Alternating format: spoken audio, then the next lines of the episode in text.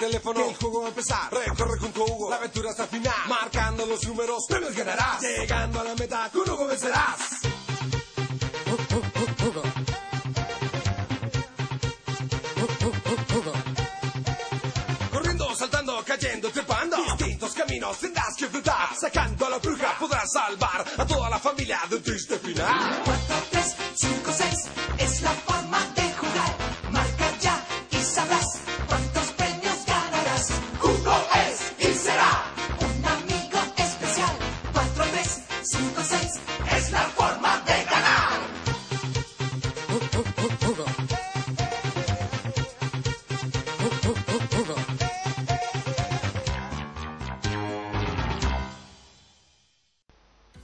Hola y bienvenidos a un nuevo capítulo del Rincón Nostálgico de Elías por los parlantes de glitch.cl.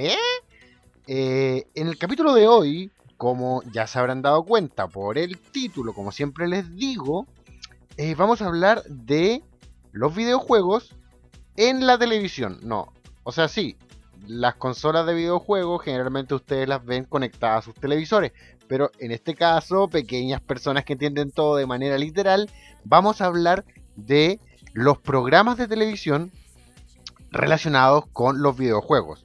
Eh, vamos en realidad a dar un paseo nostálgico como siempre por los más recordados por, to- por todos, esos que son parte de las conversaciones del tipo, oye, ¿te acordáis de, ese programa de la tele en la que salía el guatón? ¡Ay, sí, sí me acuerdo! Salía el guatón y la weona y los juegos de video. De eso, ah, de, de eso se trata el rincón nostálgico. Vamos a recordar esos grandes, esos grandes shows de televisión basados en juegos de video. Bueno, el temita que escuchaban al principio de este podcast era la intro de Hugo. El rap de Hugo, así se llamaba. Me, disculpan, voy a, voy a tomar como siempre ah, un- una pequeña bocanada de mi de mi bebida cola favorita. Mm, mm, mm. Mm. Que perfectamente podría llenar un espacio publicitario aquí en el Rincón Nostálgico de Lía o cualquier producto que se quisiera promocionar. Aquí estamos en en glitch.cl. Nos vendemos como el pan caliente. Eh, y, calientes también. Eh, bueno, vamos a hablar un poquito de eh, los shows de juegos de video en la televisión. Eh, hay, hay muchas clasificaciones distintas. Primero, vamos a comenzar por los programas de televisión que eran para jugar. Media- Quiero partir así. Después vamos a hablar de los programas de televisión que hablaban de videojuegos o que estaban basados en juegos de video. Partamos por los programas de televisión que eran para jugar. Y al, al dar esta, e- e- esta reseña, obviamente el primero que se les viene a la mente a todos o a, cualquiera eh, es Hugo, ese gran programa de TVN eh, que salió al aire entre los años 1995 y 1998. Eh, Hugo, Hu- Hu- Hu- Hugo, todos, si todos se acuerdan, no se hagan, a menos que hayan nacido en el 99. En realidad, a ver, ¿conozco gente que haya nacido en el 99? No, quizás me han agregado a Facebook los fans, no sé. Eh, entre 1900 1995 y 1998 salió al aire Hugo, conducido por Ivette Vergara. No me pregunten qué ahora de Ivette Vergara. No sé, tuvo un hijo. Eh, el, programa partió en 1995 por TVN y duraba apenas 15 minutos. Y las personas que llamaban por teléfono tenían la oportunidad de jugar, de jugar con Hugo en cuatro distintos escenarios. Eh, la montaña, el tren, el skate y el bosque. Y a Hugo lo controlaban a través de los dígitos del teléfono. Así lo hacían saltar, de- dependiendo del juego. En cada juego los dígitos del teléfono eran controles distintos. El programa inmediatamente eh, ganó popularidad y ya empezó a ser transmitido eh, en un horario más largo, en las tardes de TVN, desde la, eh, un cuarto para las 6 a las 6 y media, aproximadamente. En la televisión abierta chilena, los horarios siempre han sido más aproximados de lo que son en el cable, por ejemplo. Pero eso ya, ya, ya lo saben ustedes. Eh, ya eh, la popularidad inmediatamente en un año creció mucho y en 1996 el programa se comenzó a llamar La Hora de Hugo. Y, ya contenía eh, más secciones. Había actualidad de para, actualidad infantil, reportaje, notas en la calle, etcétera. El personaje de Hugo, al principio el show era conducido solamente por Ivette Vergara, que hacía que la- las personas que se contactaban por teléfono participaran controlando a Hugo en estos juegos de video. El método era con carta, en esa época con carta en sobre. Era en otros tiempos, eh, antes de la interwebs. Eh, y, ya cuando el programa comenzó a ganar popularidad, entró el personaje de Hugo como un personaje presente, más que solamente en el juego, sino como un personaje que hablaba y tenía interacción con Ivette Vergara y con el público también.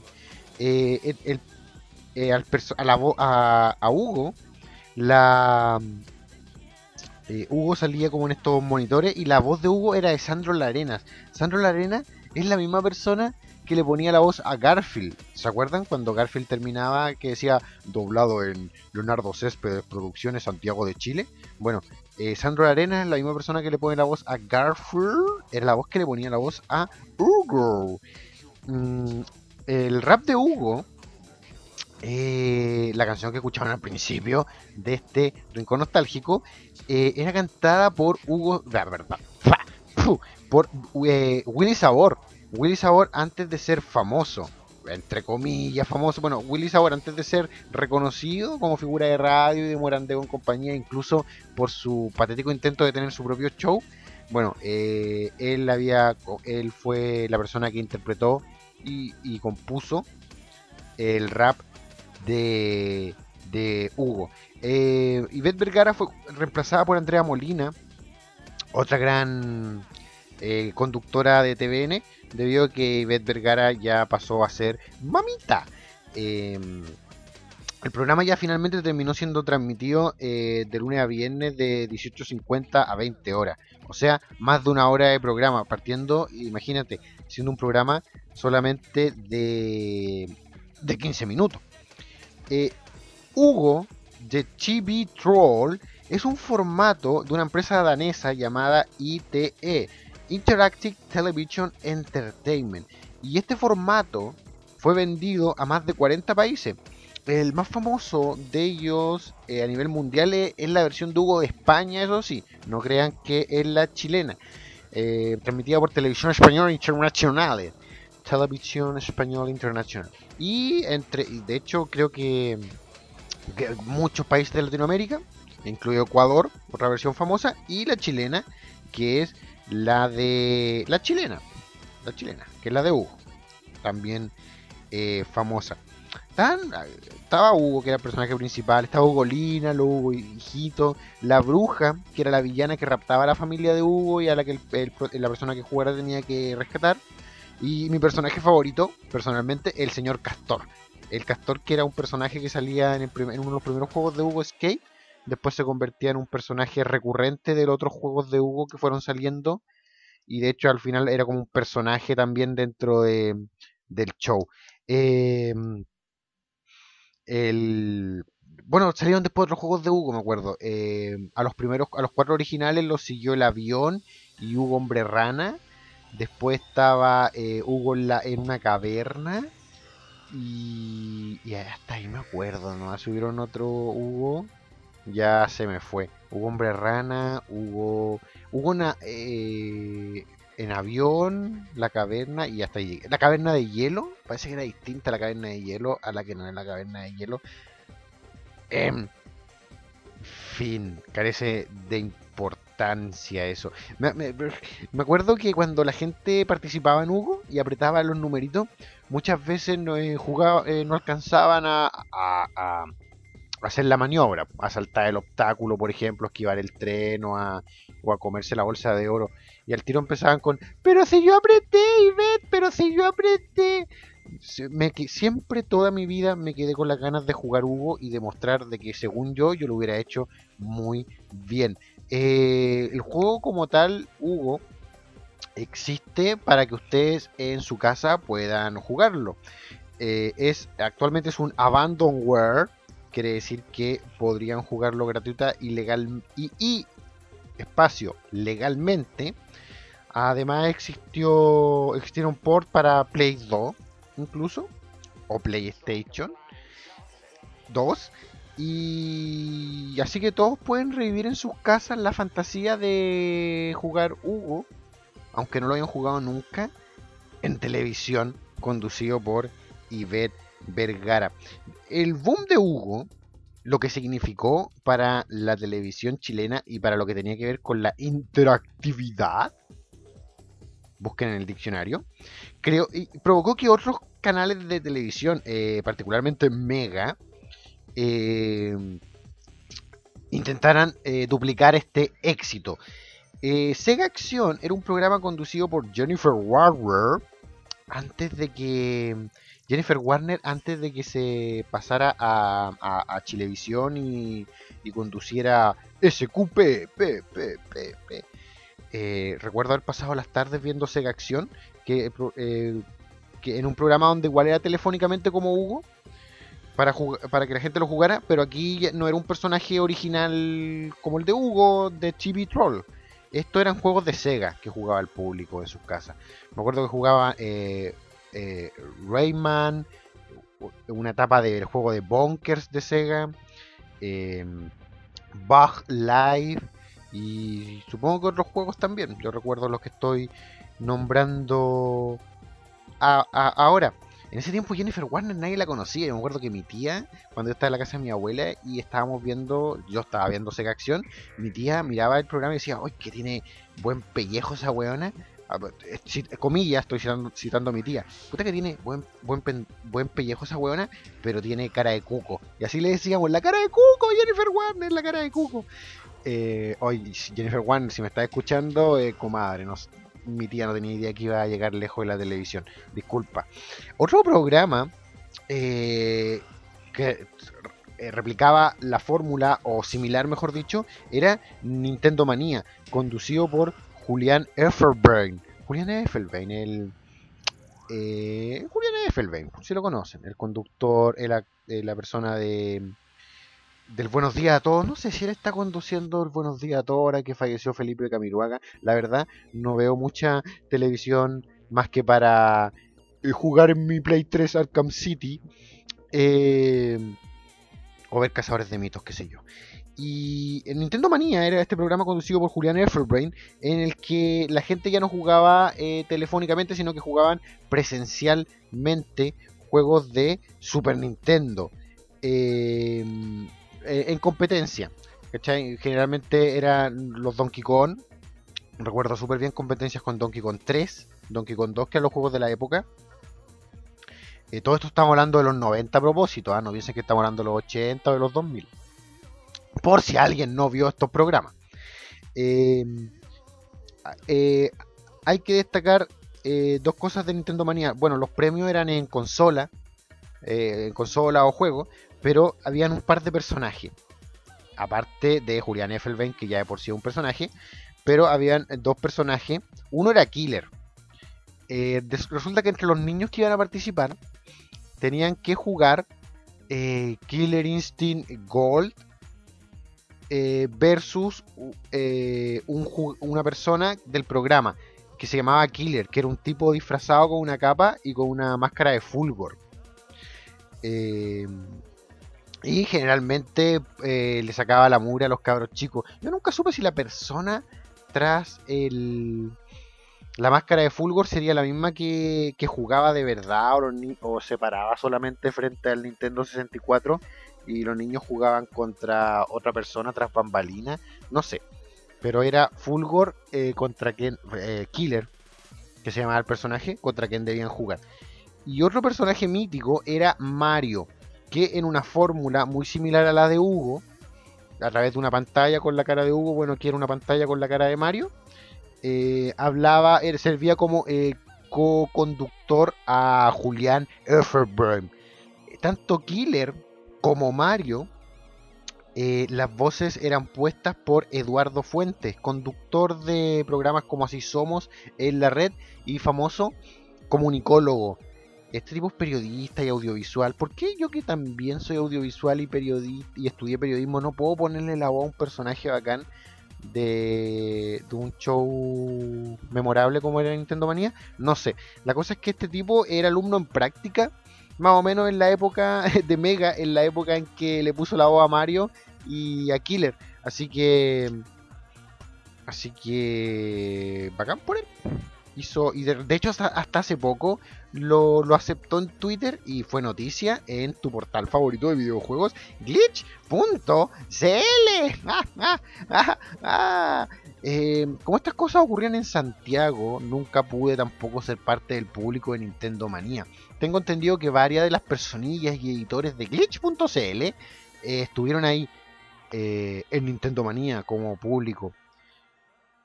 Qué envidia. Yo recuerdo súper bien un capítulo en el que uno de los juegos que te podía. que, que, que eran premio era La Garrapata de Tic, el juego de Super Nintendo.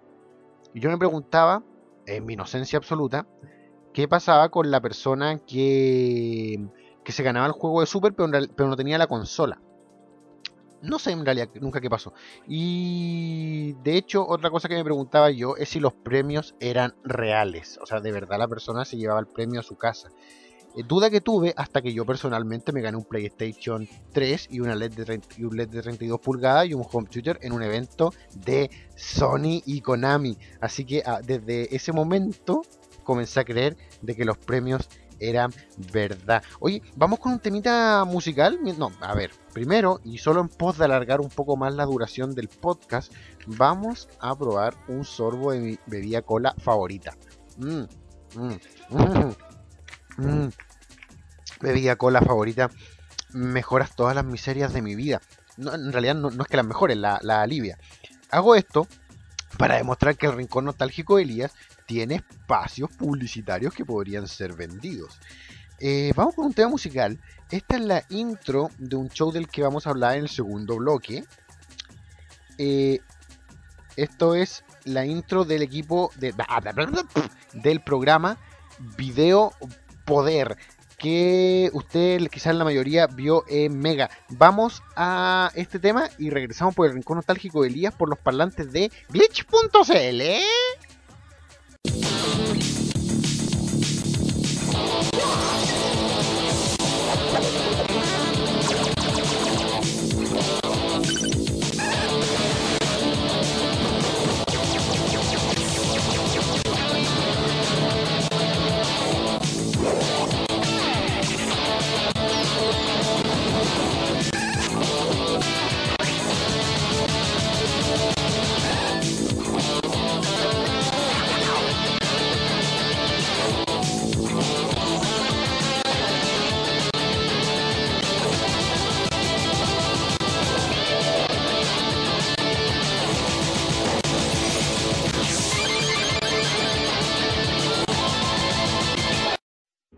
Oye, y regresamos luego de ese tema bastante corto.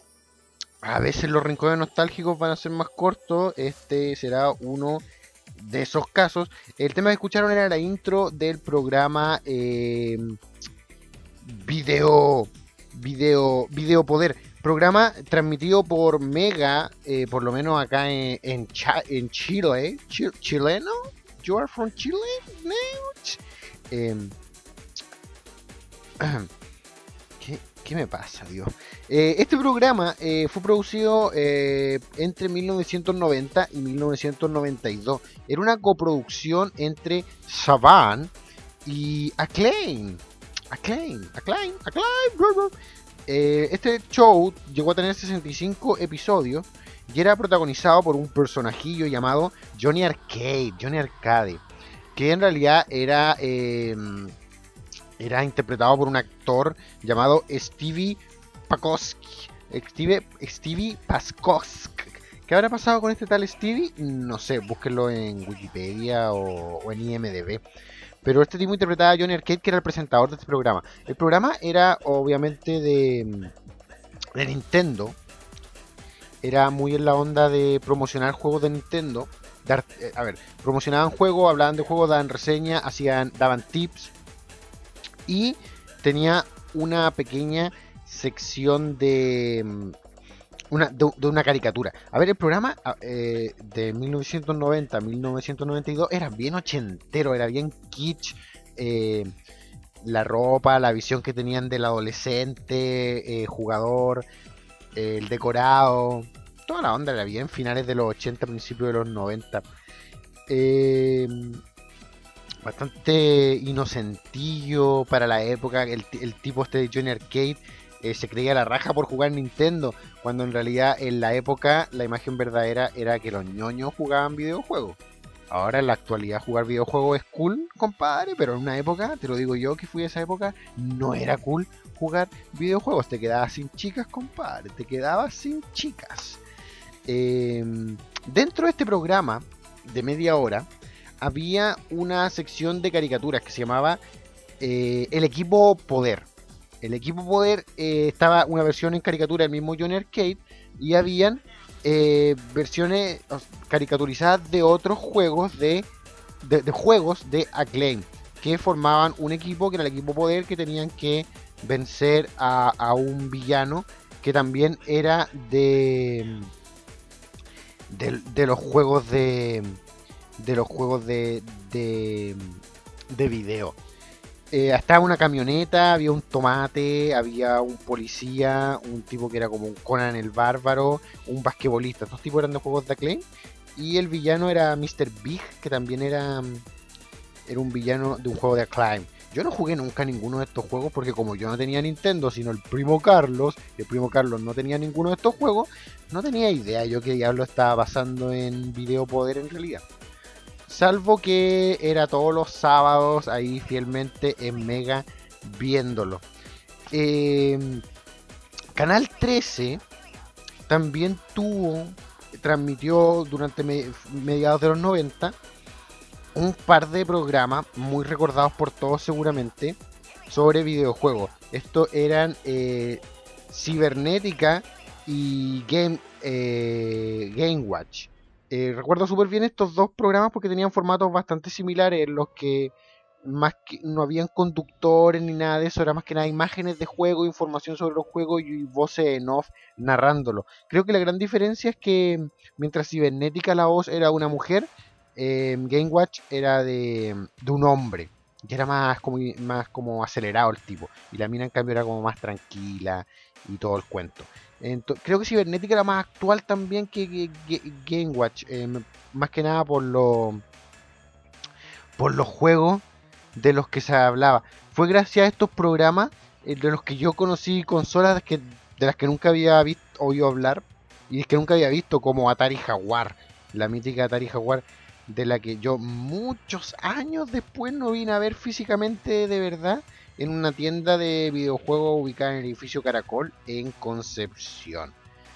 Eh, en Cibernética habían, eh, aparte de los típicos tips, habían eh, ranking de videojuegos. Me acuerdo haber visto así como Donkey Kong Country 2 se mantiene en el cuarto nivel, mientras Echo de Dolphin asciende al segundo. Cacha, ¿cómo voy a respetar un programa de televisión sobre videojuegos que pone Echo, Echo, Echo de Dolphin dentro de cualquier récord?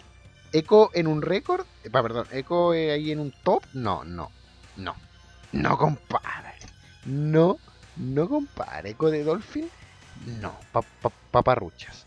Pero eh, servían, digamos, como a modo de, de programa noticioso. De hecho, recuerdo otro programa, nada que ver con videojuegos, que era la, la cabalga- cabalgata deportiva Gillette, que era un programa que daba Canal 13, que era una especie de resumen semanal deportivo que incluía carreras de auto y, y tenis y otro montón de cosas que nadie pescaba porque el único deporte que importaba en Chile era el fútbol.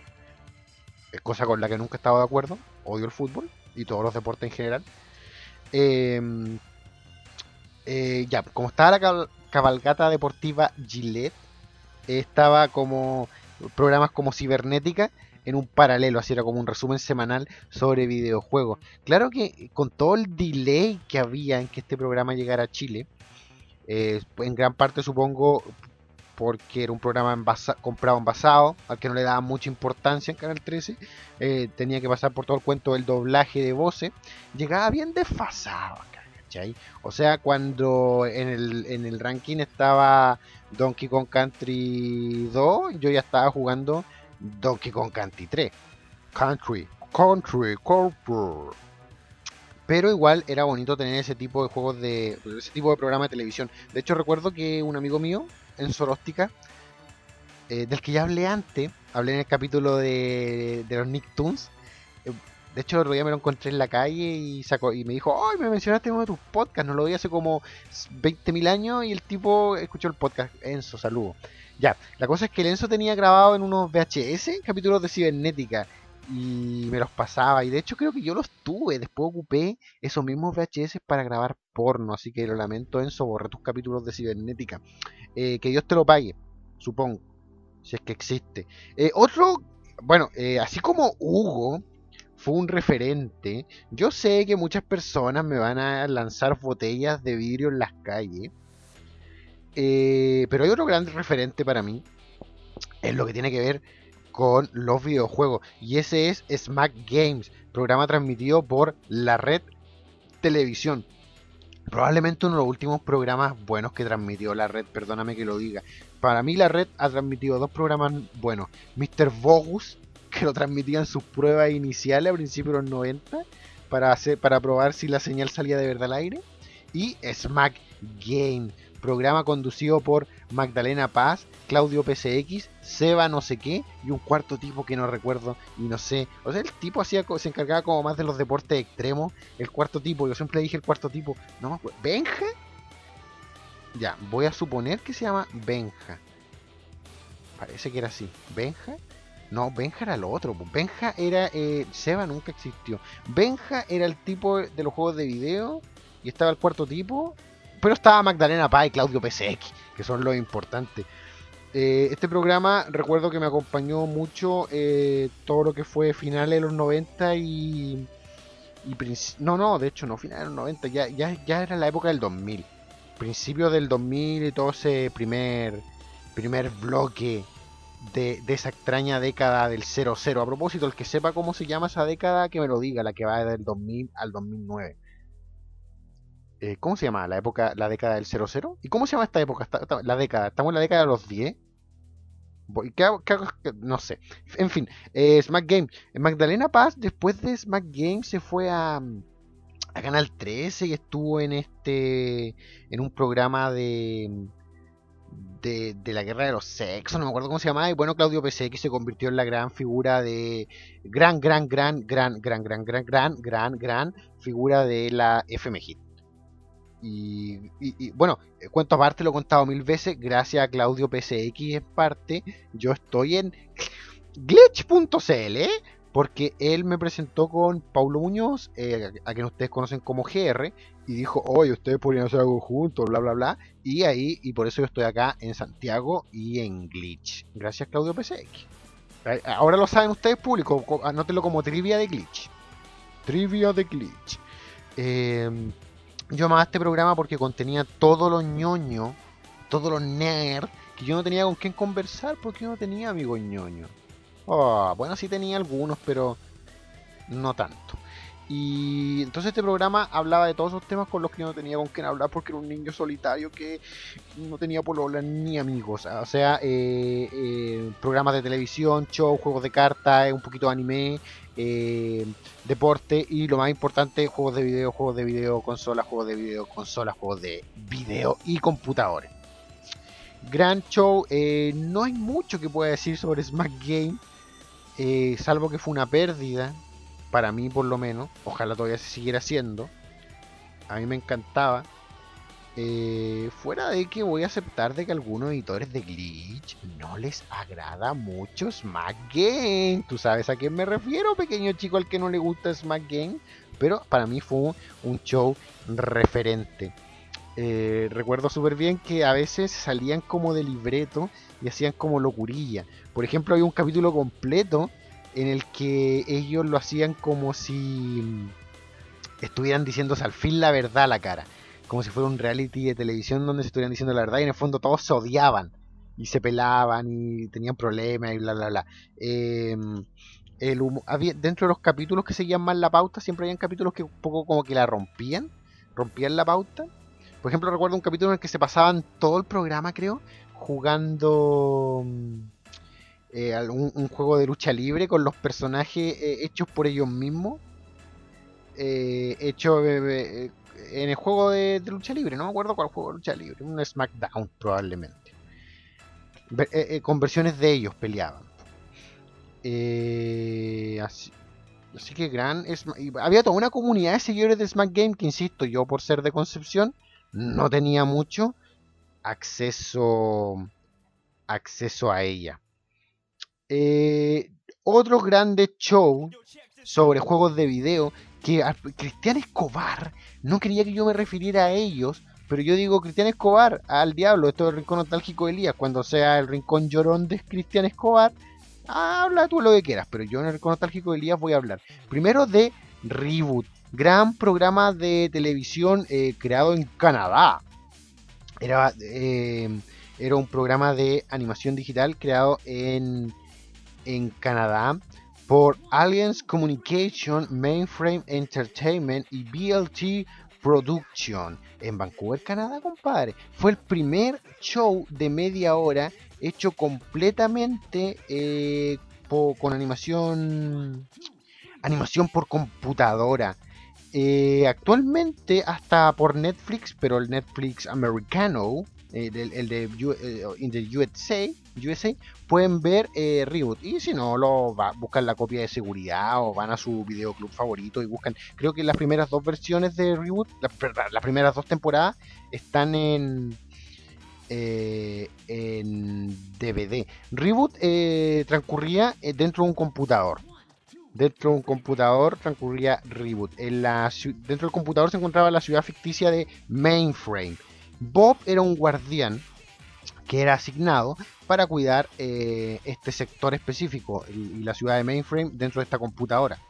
Eh, dentro de la computadora existían seres vivientes, la mayoría de ellos eran unos y ceros, eh, eh, números binarios, que lo unos eran como tres cubitos con un ojo, con pie y mano, y los ceros eran círculos con dos ojos y manito y pie. Y también habían otras entidades como Dot Matrix, que era la, como la mina del show, y la dueña de un café, su, su, su hermano menor, Enzo Matrix, que era un niño travieso, estaba el perro, eh, eh, habían otros personajes, eh, Pong, que era, eh, eh, era el comando, el comando, ah, ¿cómo se llama esto? No sé nada, informática, el, el comando, command.com eh, de mainframe, estaba Megabyte, que era un virus, un virus que quería dominar la ciudad, estaba Hexadecimal, que era otro virus, la hermana gemela de Megabyte que quería dominar la ciudad, estaba Mouse, que era una hacker, que estaba dentro del computador, eh, Haxi Slash, eh, que eran secuaces de Megabyte. Megabyte también tenía secuaces que eran 1 y 0 que habían sido corrompidos por él y eran azules, porque Megabyte era azul. Y una serie de personajes. Bueno, cada capítulo de Reboot generalmente giraba bajo eh, la, eh, la idea de que, de hecho en la presentación lo dicen.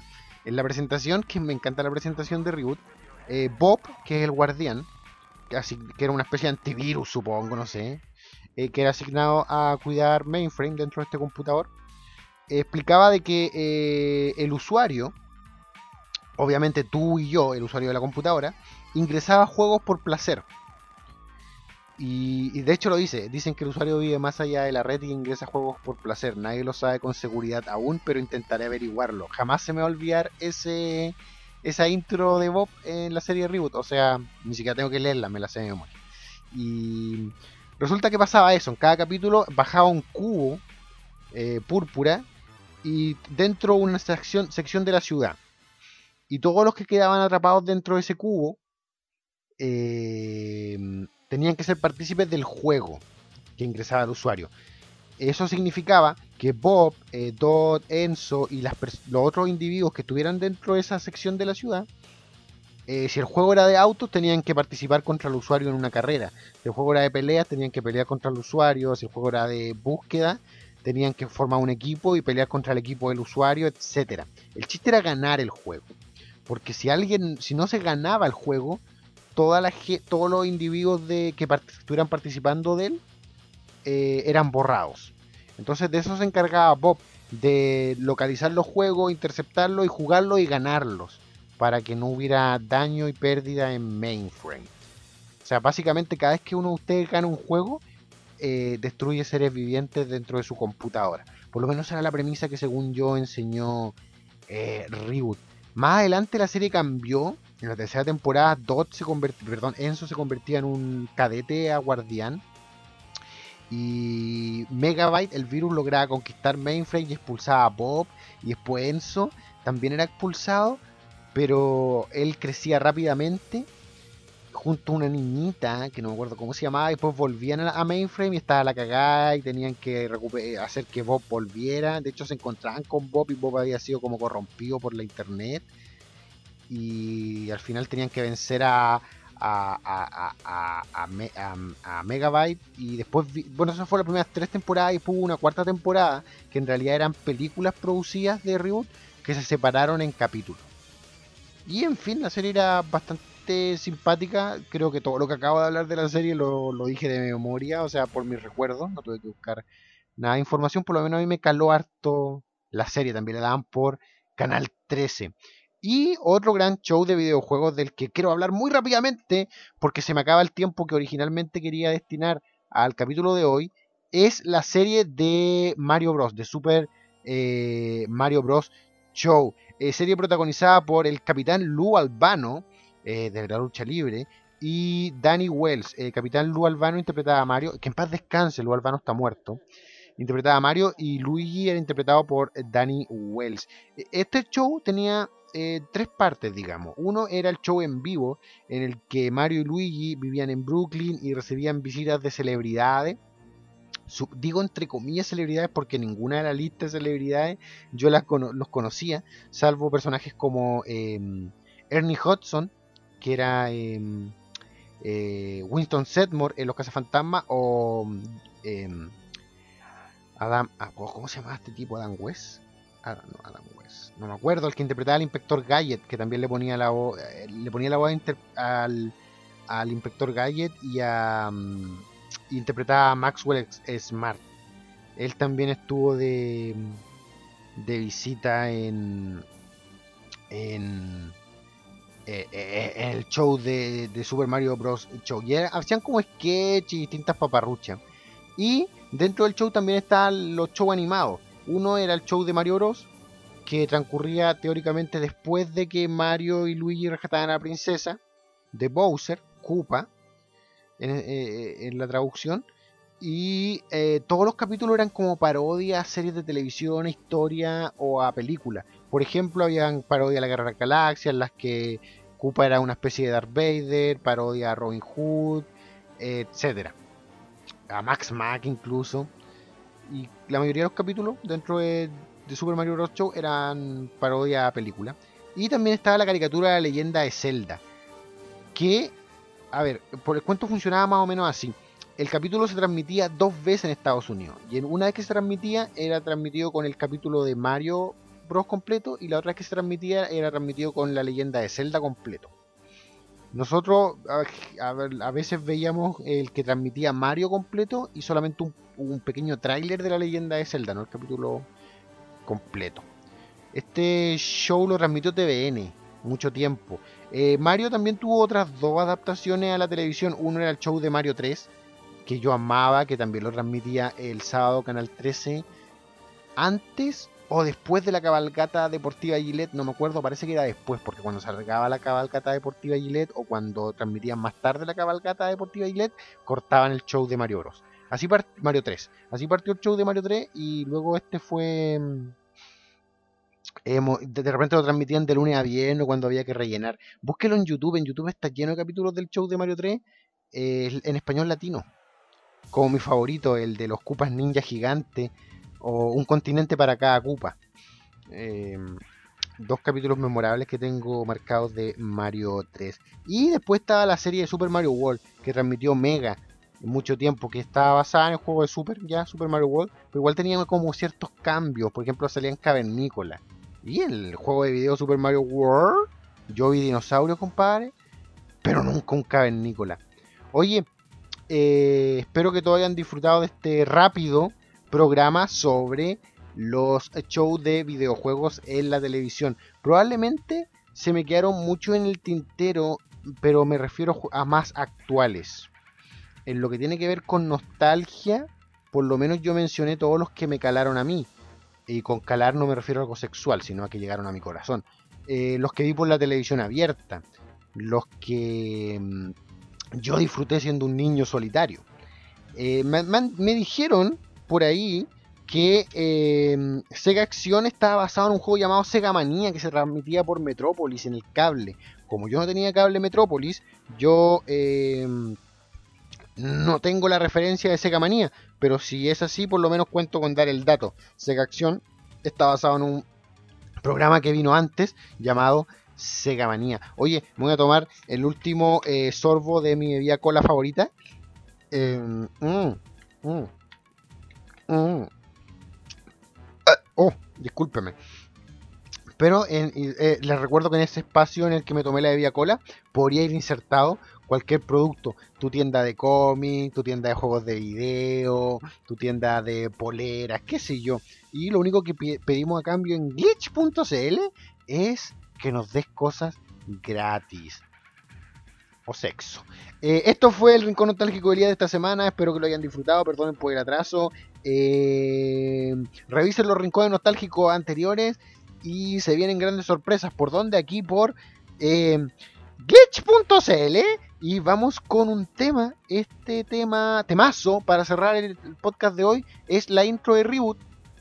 Vean ese clásico show canadiense. Aquí y me despido, soy Elías Jacaman y esto fue el Rincón Nostálgico de Elías por los parlantes de glitch.cl.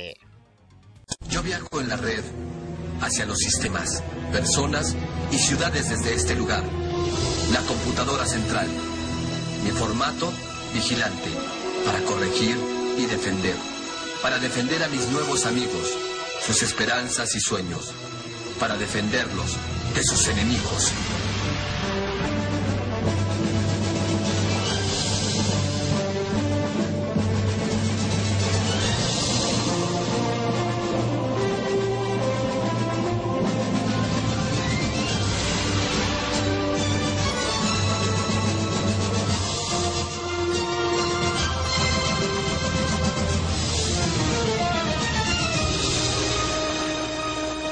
Usuario vive más allá de la red y que ingresa juegos por placer. Nadie lo sabe con seguridad, pero intentaré averiguarlo. ¡Rebot!